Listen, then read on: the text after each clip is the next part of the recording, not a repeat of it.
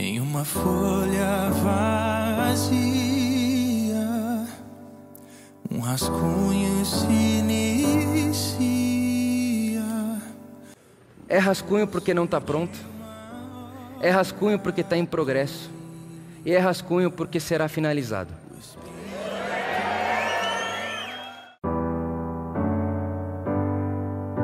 Bom, nós estamos na série Rascunho e continuando ela, uma série que tem edificado muito nossas vidas. Um rascunho do reino de Deus. Que série, que momento precioso perceber a nossa participação ativa no reino de Deus. Ainda não somos o que seremos de forma definitiva mas já estamos caminhando, progredindo de glória em glória, até que chegamos de forma plena a ser como o Mestre Jesus, a ser de forma plena um tipo de ser humano perfeito. É isso que a série Rascunho tem proporcionado a gente. E feito a gente refletir sobre a nossa atitude ativa no mundo. E começando essa conversa, eu gostaria que a gente pensasse nos sons de tudo que está ao nosso redor. Porque para todas as coisas tem um tipo de som. Tudo emite um som. Tudo quer falar do que está acontecendo. É a maneira de se comunicar. Existem sons de alegria, existem sons de tristeza. Existem sons de morte, existem sons de vida. Tudo tem som. Tudo está comunicando. Mas tem um tipo de som que só acontece se estivermos muito conscientes. Na verdade, acontece não, só percebemos, melhor dizendo, se estivermos muito conscientes. Um exemplo disso é Prestem atenção, perceba o que está acontecendo agora ao nosso redor. Olha o som. De repente você começou a ouvir o som do ar-condicionado. Ou se prestar bastante atenção, o som, de repente, do meu caminhar aqui. O som da caixa, o som de uma criança, o som de uma porta, e às vezes a gente quer ouvir muito, muito mesmo, a gente consegue até perceber a nossa respiração como um som. Porque esse tipo de som que acontece, o mais comum, o que nós estamos acostumados a perceber e ouvir, são os tipos de sons da superfície. É água caindo no chão, é algo sólido batendo em outro lugar sólido. É, se eu começar a correr aqui, você vai sentir o atrito dos meus pés com essa madeira. Esse som é o som da superfície. É o som que acontece que todo mundo percebe. Mas e aquele som que é percebido apenas no silêncio? Porque se o som é da superfície, o silêncio é da ordem do âmago. Lá de dentro. É o que só se ouve, só se percebe em meio ao silêncio. E é sobre isso que nós vamos falar. É sobre o que chamamos de um aspecto da nossa fé, que foi esquecido, que muitas vezes nem você fez e nem você utiliza, nem eu. Às vezes passa despercebido, achando que isso não tem a ver com nós cristãos, mas tem, que é a contemplação. A contemplação é o ato de olhar fixamente de forma longa, ou seja, vou olhar durante muito tempo algo fixado. Eu vou perceber. E para a gente entender melhor o que é contemplação, porque geralmente a gente pensa sobre a contemplação muitas coisas e coisas que nem são. A gente acha que contemplação é simplesmente eu parar, ficar parado e não fazer nada e ficar tentando prestar atenção em alguma coisa. Quase isso. Mas não é assim. A contemplação tem um significado importante, e isso é um aspecto da nossa fé. A gente tem que, como cristãos, como seguidores de Jesus, perceber o mundo, e é por meio da contemplação que percebemos. É como eu disse na, hora da generosidade. Contemplação faz uma pessoa passar pela outra e falar: peraí, eu vi, eu percebi. Ela está atenta, não só às suas necessidades. Porque a contemplação não é eu pensar sobre mim de forma egoísta, mas é eu me perceber e saber quem eu sou diante de tudo que está ao meu redor. A contemplação me faz me perceber, faz eu perceber você, o próximo, faz eu perceber o cosmos, ou seja, a natureza, o mundo de maneira geral, faz eu perceber o divino. A contemplação faz a gente abrir nossos olhos, faz a gente escutar coisas que não escutávamos, a ponto de falarmos: Ah, alma, por que está tão aflita assim? Por que está chorando? Eu te ouço chorar. Eu te ouço do medo que você está tendo do que vai acontecer essa semana. Eu estou te ouvindo. Por isso que muita gente, na hora de dormir, começa a ser invadido a cabeça com tantas coisas. Porque não para durante o dia, não tem contemplação, então a noite é um despejo de tanta coisa. E te rouba o sono. A contemplação faz colocar as coisas no lugar. Eu quero convidar você a pensar comigo, use a sua imaginação, como se este palco estivesse com várias peças de um quebra-cabeça.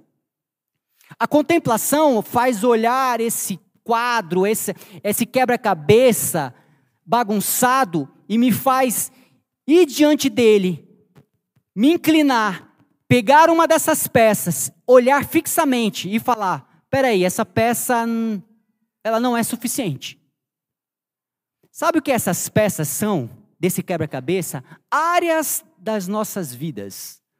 A gente costuma separar nossa vida por área, né? Ah, meu trabalho, ah, minha família, minha faculdade, a minha relação, e a gente começa a falar minha área financeira, minha área profissional minha saúde, como se tudo isso não estivesse ligado. É como se pegássemos uma única peça do quebra-cabeça e falado: "Uau, essa peça é a área financeira, essa peça é a área profissional, essa é a minha área relacional, essa aqui é a minha vida com Deus". Ué, mas existe a vida com Deus e existe a vida financeira? Existe toda essa separação na nossa vida? Não, não, pera aí que eu não estou muito bem na minha vida profissional, deixa eu colocar a roupa de casa, agora eu fico bem. É assim que a gente vive? Ou a gente não está bem no trabalho e chega em casa e começa a chorar? Ou não está bem em casa, chega no trabalho e começa a chorar? A contemplação faz você ter conexão com o todo. A contemplação faz a gente olhar cada uma das peças do quebra-cabeça e falar: essa peça é única, é singular, é diferente das outras, mas eu percebo que ela sozinha não me diz tudo. Então, para ter clareza, eu preciso observar bem cada desenho dela, porque ela vai se conectar com outras. Existe uma interconexão de tudo. Então, ontem, antes eu acordei antes da Gi e fui para a sala e antes de começar a orar, geralmente eu coloco uma música e vou orar. Então eu falei, não vou fazer nada disso, eu vou ficar, eu vou fazer um momento de contemplação agora, antes de qualquer coisa. Então, ainda um pouquinho sonolento, não tinha feito meu café, não tinha feito nada. Eu peguei, sentei no sofá, estava um pouquinho frio, então abri a janela, deixei o sol entrar, e aquele ventinho, a brisa da manhã, e eu comecei a observar cada uma das coisas dentro da minha casa. Eu fui percebendo que aquelas coisas falam muito sobre mim, dizem muito sobre quem eu sou. Mas eu comecei a falar, nossa, eu gosto daquele livro, porque eu não olhava para um livro. Ah, eu gosto desse também, nossa, esse mudou minha vida. Uau, eu preciso ler esse novamente. Então comecei a olhar e comecei a olhar, na hora que meu olho bateu assim na, na cafeteira, eu amo café, eu falo, uau, eu preciso tomar um café. Então eu comecei a pensar sobre algumas coisas, e, e na minha cabeça foi invadido, Tiago, o que te importa mais? O que você quer começar o seu dia? Você quer começar o seu dia de que forma? Então eu comecei a pensar sobre aquilo, comecei a refletir sobre tantas coisas, e uma delas eu pensei, eu quero fazer algo que me importa muito. Então a minha mente me levou até o quarto onde a Gi estava e então eu fui invadido no meu coração pelo pensamento de eu quero começar o meu dia abraçando quem eu amo. Quem, me, quem eu me importo. De quem eu não tenho posse. Porque eu não tenho posse da minha esposa. Ela é livre. Porém, no amor que nós temos um por outro, eu a escolhi, ela me escolheu. E me importo com ela.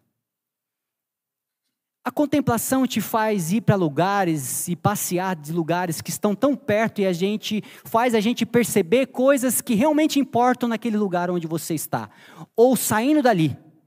A contemplação, ela te leva para esse lugar. Jesus se retirava para orar.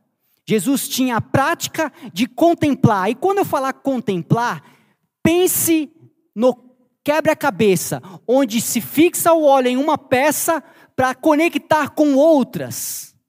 Porque afinal de contas, eu vou contar uma história rapidamente, mas há umas duas semanas atrás eu saí de casa no condomínio onde eu estava, estou morando, e quando eu fui sair tinha um carro de uma pessoa na frente. E aí eu falei, nossa, me fechou. Então eu peguei e consegui entrar em contato com a pessoa e falar, olha, é, você pode, por gentileza, eu acordei a pessoa e falei, pode por gentileza é, descer para tirar o carro aqui, acho que você esqueceu, me fechou, não viu. A pessoa falou, não, me perdoa, foi tudo bem. Mas para ela foi, nossa, como distraída eu sou. Para mim, me fez chegar atrasado no trabalho. Me fez ter que andar um pouquinho mais rápido de carro. Você percebe como tudo está conectado? Talvez aquele meu atraso, pequeno atraso, fez com que eu tivesse atrasando mais uma pessoa, porque em um dos semáforos que eu estava, um carro atrás de mim buzinava muito mais do que eu. Eu acho que ele estava mais atrasado. Tudo está conectado. Quando Jesus se retirava para orar, ele percebia a vida como um todo. Ele se percebia, percebia o próximo, percebia o ambiente em que estava, percebia o Pai acompanhando ele. Nisso,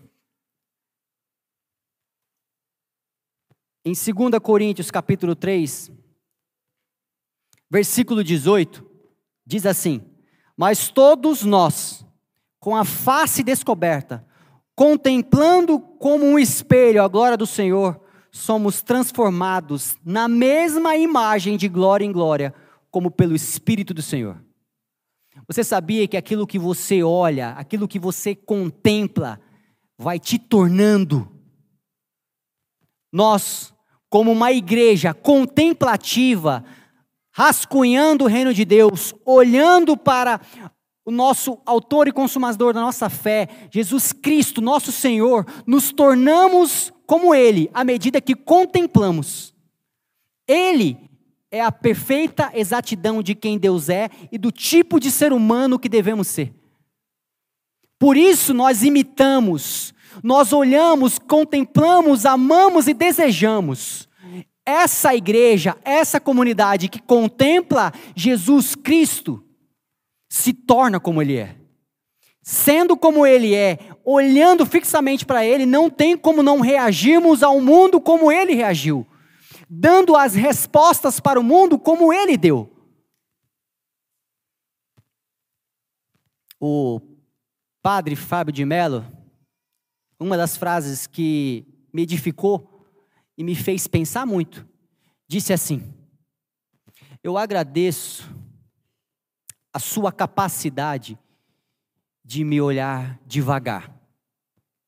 Quando nesse mundo muita gente me olhou depressa demais. A gente liga o botão automático e sai para viver, acorda loucamente atrasado e sai para trabalhar. Não dá tempo de contemplar e perceber o mundo. A gente é tão assim que se eu perguntar para você qual é a cor da blusa da sua esposa que ela está usando agora, a cor da camiseta do seu marido, que ele mais gosta de comer? Qual é o hobby dela? E tantas outras coisas que a gente faz rotineiramente passam despercebidas. E mais, muitas vezes a gente olha tão depressa que a gente nem percebe aquele que a gente ama, aquela que a gente ama, envelhecendo. A gente está olhando o mundo depressa demais. Então, a igreja de Jesus, como um rascunho do reino de Deus, não tem pressa para perceber o mundo. A gente não quer correr e simplesmente falar: "Não, eu te vi". Nós queremos, na verdade, olhar e ver detalhes. Olhar e percebendo a vida acontecendo dia após dia, hora após hora. É como alguém que chega perfumado e a gente gosta de parar e falar: Deixa eu sentir esse perfume. Nós somos uma comunidade que estamos rascunhando o reino de Deus e contemplamos a vida. Percebemos a vida. E agora, para usar como um, uma história viva de Jesus, queria te convidar a abrir em João capítulo 8, onde acontece uma história muito conhecida. A história da mulher que foi pega em adultério. Vou ler rapidamente. Enquanto você procura aí, me me fez lembrar de uma coisa. A contemplação, ela é como um amigo seu que gosta de sentar, que é calmo, que gosta de perceber a vida, gosta de pensar e olhar, enxergando cada uma das coisas que estão acontecendo. É o, na frase do Fábio de Mello, é obrigado por me olhar devagar. A contemplação, ela faz com que a gente passe a olhar devagar. A contemplação é a companhia de alguém que olha bem devagar, que percebe o mundo. E agora nós vamos perceber aqui também que a contemplação é acompanhada de um outro amigo chamado ação. Este amigo é aquele amigo que não está sentado, mas é o amigo que está de pé. E contrário da contemplação, ele não pensa, ele faz. Ele é agitado. Ele é como a gente acordando, saindo correndo para o trabalho. É aquele que faz acontecer. O amigo contemplação está sentado, inclinado, percebendo a vida, olhando peça por peça do quebra-cabeça, sem pressa para montar o quebra-cabeça. Já a ação é o amigo agitado e pronto a fazer. Diante disso, vamos ver Jesus no seu momento de contemplação e ação. João capítulo 8, a partir do versículo 1. E cada homem foi para a sua própria casa. Jesus foi para, os, para o Monte das Oliveiras. E pela manhã cedo ele voltou novamente ao templo e todo o povo vinha até ele, assentando-se, e ele os ensinava. Os escribas, os fariseus, trouxeram-lhe então uma mulher que foi pega em adultério. E colocando-a no meio de todos, ou seja, fazendo uma exposição daquela mulher, disseram-lhe: Mestre, esta mulher foi apanhada em adultério, e foi no próprio ato. Ora, Moisés nos ordena na lei que tais sejam apedrejadas. Mas e você, Jesus? O que, é que você diz? Isso diziam eles, tentando para poderem o acusar. Jesus, porém, inclinando-se, opa, Jesus, porém, inclinando-se, escrevia seu dedo no chão, como se não os ouvisse. A contemplação é da ordem do silêncio. É como se não ouvisse, não tem som. E eu quero utilizar desse momento com Jesus, porque eu não sei o que Jesus fez no chão ao escrever. Mas é como aquele filme que o rapaz está com controle remoto e, vez ou outra, ele aperta e pausa. Filme, se não me engano, chamado Clique. Eu imagino Jesus nessa cena. As pessoas chegando com uma mulher, o que já é estranho, porque se ela foi pega em adultério, como é que levam só a mulher? Apresentam a mulher a Jesus e falam: Ó oh, Jesus, a lei de Moisés diz pra gente que se uma pessoa for pega em adultério, merece morrer aqui na nossa frente. A gente vai apedrejar essa mulher. Mas e você? O que, que você diz? Então Jesus dá ordem da contemplação, ouve aquelas pessoas estando em pé, inclina-se, toca o chão, pausa. Percebe a vida. Então eu imagino Jesus olhando, sentado, pensando, não respondendo. As escrituras dizem aqui, a Bíblia diz que é como se não os ouvia. Sabe quando a gente de repente muta e a gente vê só a boca mexendo e ninguém consegue ouvir nada. Eu imagino Jesus olhando aquela situação, os homens com pedras, uma mulher exposta tentando esconder a sua nudez, aqueles homens só esperando Jesus responder uma coisa para que eles o acusassem. Então Jesus não tem pressa. Jesus não tem pressa para responder as perguntas dos fariseus. Jesus tem pressa para responder e perceber a vida. Então, continuando o versículo, no versículo 7. Então, quando eles continuaram e continuaram a perguntar, ele levantou-se, disse-lhes: Aquele que dentre vós está sem pecado, que seja o primeiro a tirar uma pedra.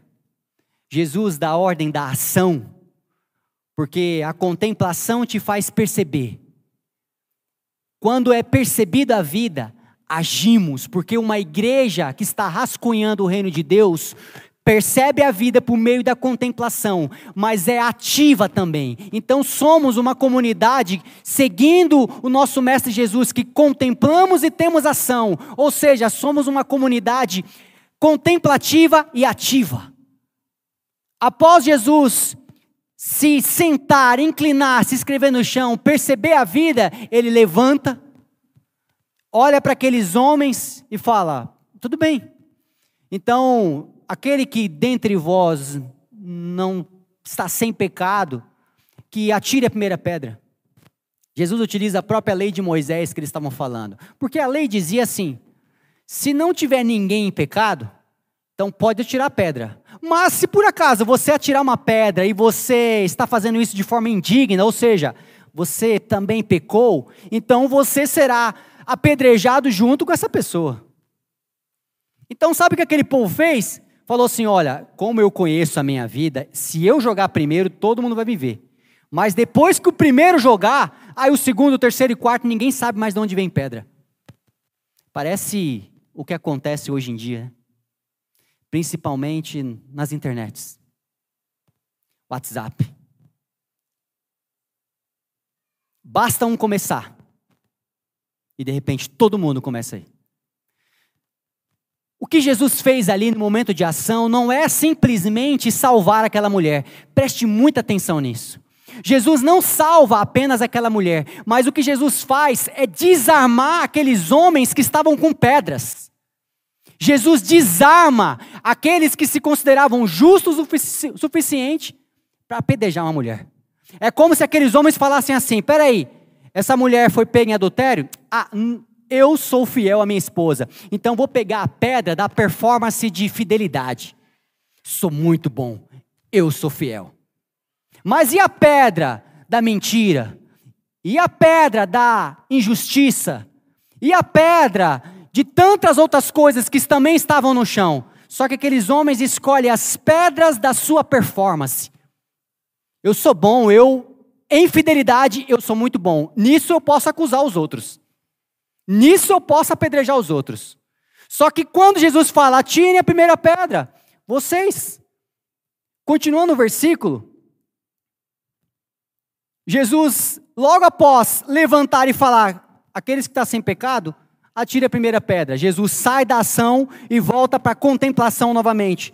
Versículo 8: E tornando a inclinar-se, voltou a escrever no chão. Eles ouvindo isso, sendo condenados por sua própria consciência, saíram um a um, começando no mais velho até o último. Jesus foi deixado sozinho. e a mulher que estava em meio, em pé. Tendo Jesus levantado, ou seja, volta para a ação, tendo Jesus levantado, olhando que ninguém mais estava ali, perguntou: mulher, cadê teus acusadores? Onde estão eles? Nenhum homem te condenou? Jesus então responde: Nem eu te condeno. Vai e não peques mais. Em outra versão, vai e muda de vida. Jesus contempla, age. Contempla, age. Contemplação é o estado de perceber a vida. A ação é o estado de te colocar na vida. Por meio da contemplação, eu percebo as atitudes injustas que estão acontecendo, a falta de dignidade humana, a desumanização que tem acontecido no mundo. Então eu me levanto depois que eu percebi isso e eu ajo diretamente contra toda essa injustiça. Aquela mulher estava sendo exposta, injustiçada. Por quê? Porque ela não errou? Não na cabeça daqueles homens, ela simplesmente não cumpriu com a performance que eles eram bons. Atire a primeira pedra quem nunca pecou. Aqueles homens foram acusados pela sua própria consciência. Jesus desarma as pedras que carregamos. E quantas vezes, irmãos, a gente coloca uma pedrinha do eu oro muito. Tá vendo como eu jejuo? Sou fiel à minha esposa. Ah, tá vendo como é que nisso aqui eu sou bom? Aí na hora que a gente olha uma pessoa, a gente olha e fala: opa, aquela pessoa, essa pedra aqui eu sou bom. Ei, ei, sei ó, tá errado. Traz aqui no meio, vamos julgar. Já tô com a minha pedra na mão, porque nisso aqui eu sou bom. É, nisso aqui eu sou bom, a minha performance. Olha como é que é a minha vida. Eu nunca traí minha esposa. Olha como é que é a minha vida, eu nunca roubei. Olha como é que é a minha vida, eu sou um bom cristão, mas aquele homem, aquela mulher, não tem nada de Deus. Ué. Então agora nós vamos escolher as pedras de acordo com a nossa performance. Vamos julgar o mundo de acordo com aquilo que a gente é bom. A contemplação faz a gente perceber a vida, coloca a gente direto na vida, olhando e percebendo isso. E o que é interessante é que o oposto, quase que um antônimo da contemplação, quando eu fui pesquisar num dicionário, diz que chega ao ponto de vai lá criando várias palavras e de repente na sétima palavra estava escrito assim: cristificação.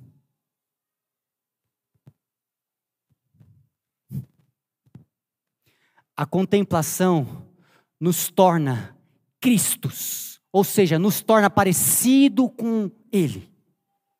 Sim, como Ele é, nós somos.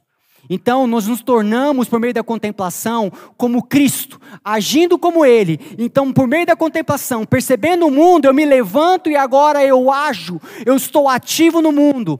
O reino de Deus, nós, como um rascunho do reino de Deus, temos que ser uma comunidade contemplativa e uma comunidade ativa, não deixando que as injustiças no mundo passem despercebidas. Mas para isso precisamos desacelerar. Com tanto som distraindo a gente, com tanta coisa distraindo a gente, precisamos do amigo que se assenta com a gente e fala: calma, senta aqui, percebe a vida, percebe as coisas que estão acontecendo, pensa, não tenha pressa, porque Jesus não teve pressa de responder os fariseus, Jesus tem pressa de responder a vida.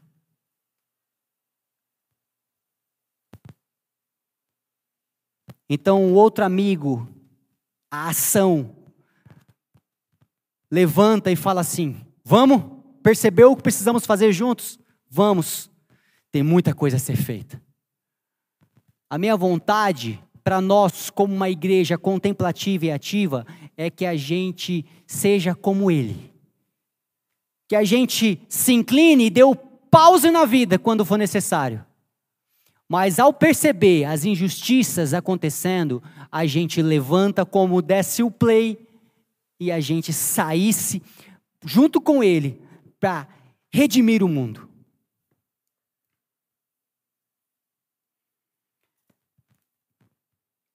Em João, capítulo 12, versículo 47, diz assim: Jesus, falando sobre o julgamento das palavras. João capítulo 12, versículo 47. Se algum homem ouvir as minhas palavras e não crer, eu não julgo. Porque eu não vim para julgar o mundo, mas eu vim para salvar o mundo.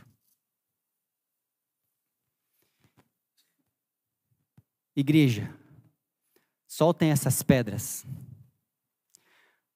Larguem todas, porque não viemos para este mundo para julgar mas para salvá-lo.